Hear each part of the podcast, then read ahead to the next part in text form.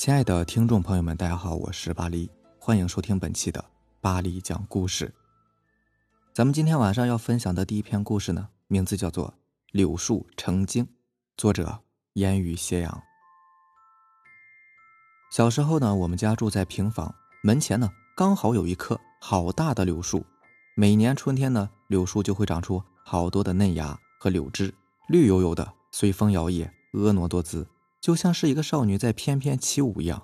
每天放学，我都会坐在门口前面欣赏这棵柳树。爸爸说：“你个子很低，每天抱着这棵树说三遍：‘柳树，柳树长一长，你长大做房梁，我长大穿衣裳，你就可以长高了。’”我信以为真，每天放学都会抱着柳树说三遍爸爸教我的歌谣，盼望着快快长大，似乎很管用啊。过了一段时间，我真的很快长高了。邻居家的孩子呢，如果来拽柳树条，我就会不依不饶的，不允许任何人来破坏这棵柳树。有天夜里睡觉的时候，妈妈说：“纯纯，外面有人站在柳树下叫你呢。”纯纯是我姐的名字。我姐气哼哼地说：“嗯，深更半夜的谁会叫我呀？”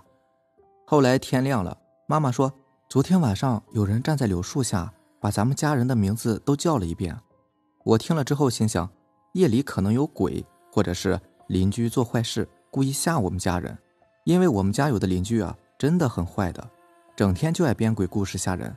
从此每到夜里，我就会睡醒，仔细聆听外面柳树下有没有说话声。有天夜里我睡醒了，借着外面的月光，透过窗户隐隐约约看到柳树下好像站着一个人。我想去看看到底是谁在吓唬我家人。我穿好了衣裳，轻手轻脚地打开房门，看到外面柳树下。站着一个从来没有见过的白胡子老爷爷，他眼睛一眨不眨的，正在盯着柳树看呢。老爷爷，你想干嘛？是想在深夜里来拽我们家的柳树条吗？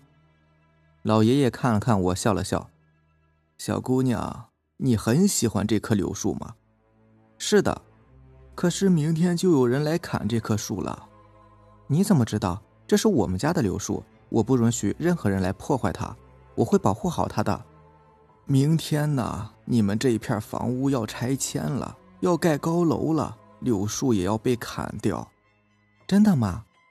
老爷爷点点头，他把手伸出来，这是一颗柳树种子，送给你。等你们搬了新家，把它种在门口的地里，还会长出一棵柳树的。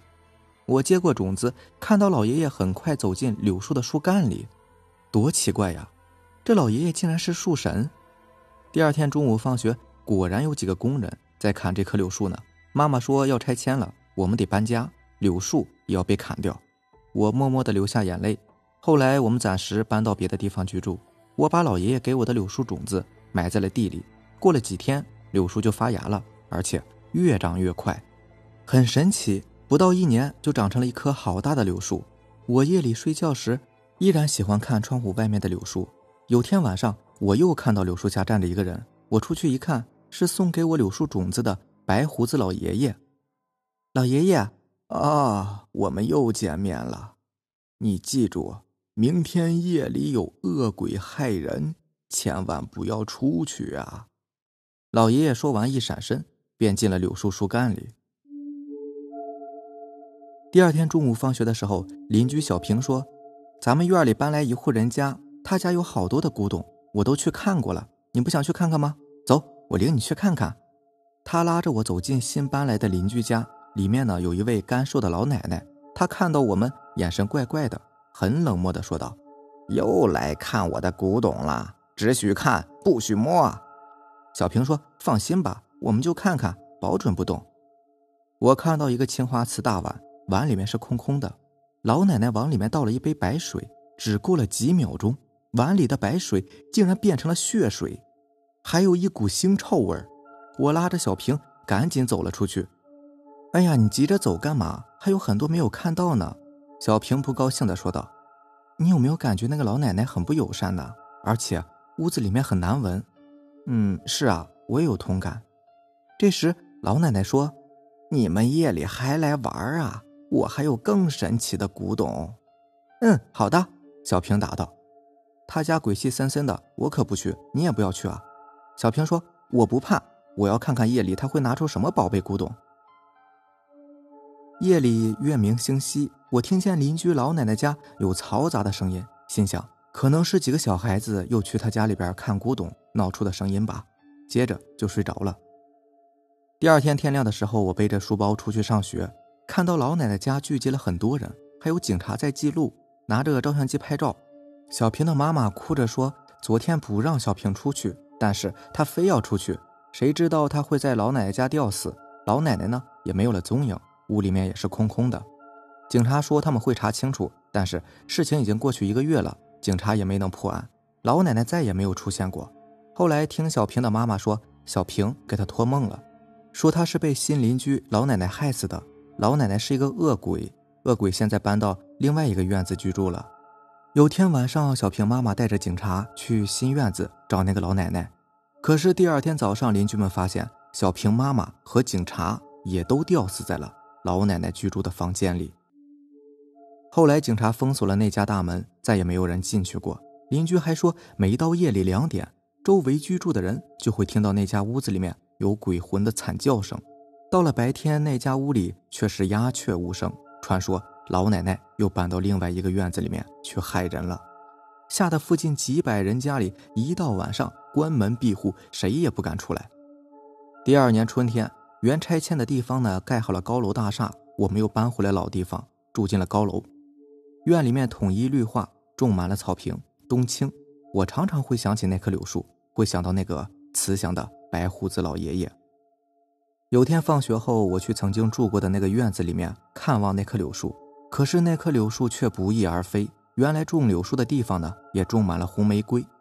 我走过去，趴到一朵花朵上，闻到一股浓郁的花香。还隐隐约约听到玫瑰花说话的声音，好像是说那棵柳树被工人砍掉了，运到了家具厂做成了家具。白胡子老爷爷到了天上做天神了。我微微笑了笑，说：“谢谢你，玫瑰花。”从此，我常常会抬头仰望天空，想要看到白胡子老爷爷。有天早上，我抬头仰望天空的时候，真的看到一个白胡子老爷爷驾着祥云，微笑着向我招手呢。还听到白胡子老爷爷说。好好学习！我对着天空大声喊：“我会的，我一定会好好学习。”这时，白胡子老爷爷驾着祥云越走越远，天空出现了一道七色彩虹，发出耀眼的光芒，美丽极了。下面这个故事名字叫做《招鬼之术》，作者晶晶。在以前呢，外国被我们叫做是西洋，而我们中国有着道教，可能啊。有很多人说佛教，但是佛教并不是我们中国人发明的，而是玄奘东渡的时候从印度带回来的一种文明。要说中国本土的文化呢，肯定还是道教。而道教的创始人，也就是传说中的太上老君。而太上老君呢，又被世人说成是孔子成仙之后的先明。不过啊，这些事情可能是真的，也可能是假的，毕竟没有人见过太上老君嘛。你也不可能把太上老君请下来问他吧？恐怕呀。这个世界上还没有人的法力能够达到可以请动太上老君呢。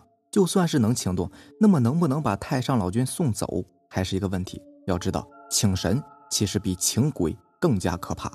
如果请鬼出了什么差错，例如是请错了鬼，或者是请上来恶鬼，然后送不走了，那么还有法器可以镇压他们。但是如果请错了神，或者是送不走神，那麻烦可就大了，因为神本来就是法器的创始人呢。如果用这些东西去对付他们，是根本就没有用处的。而太上老君则是众神之神，在天界他是老大。可能有人会说，太上老君上面还有玉皇大帝和王母娘娘。其实啊，我们人修仙呢，最高只能达到三重天，而太上老君是五重天的老大。至于王母娘娘和玉皇大帝嘛，那是高高在上的神，他们居住的是九重天，他们根本不会去管其他重天的事情。在我们村子里面就有这么一个人，总是喜欢装神弄鬼。有一天呢，也不知道是抽什么风，见到人就开始喊：“我出师了，我出师了。”其实谁也不知道他学的是什么。于是就有人问他：“二愣子，你出什么师了？”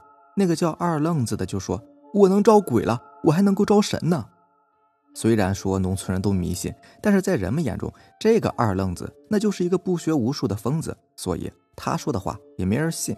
这个二愣子呢，一看别人都不信，于是就不乐意了，对他们喊着：“你们等着，今天晚上我就招个鬼，看我不吓死你们，让你们看看鬼长什么样子，让你们不相信我。”这二愣子一说这话，大家都笑了，然后对他说：“好啊，二愣子，你晚上就招上来一个，让我们大家伙开开眼界。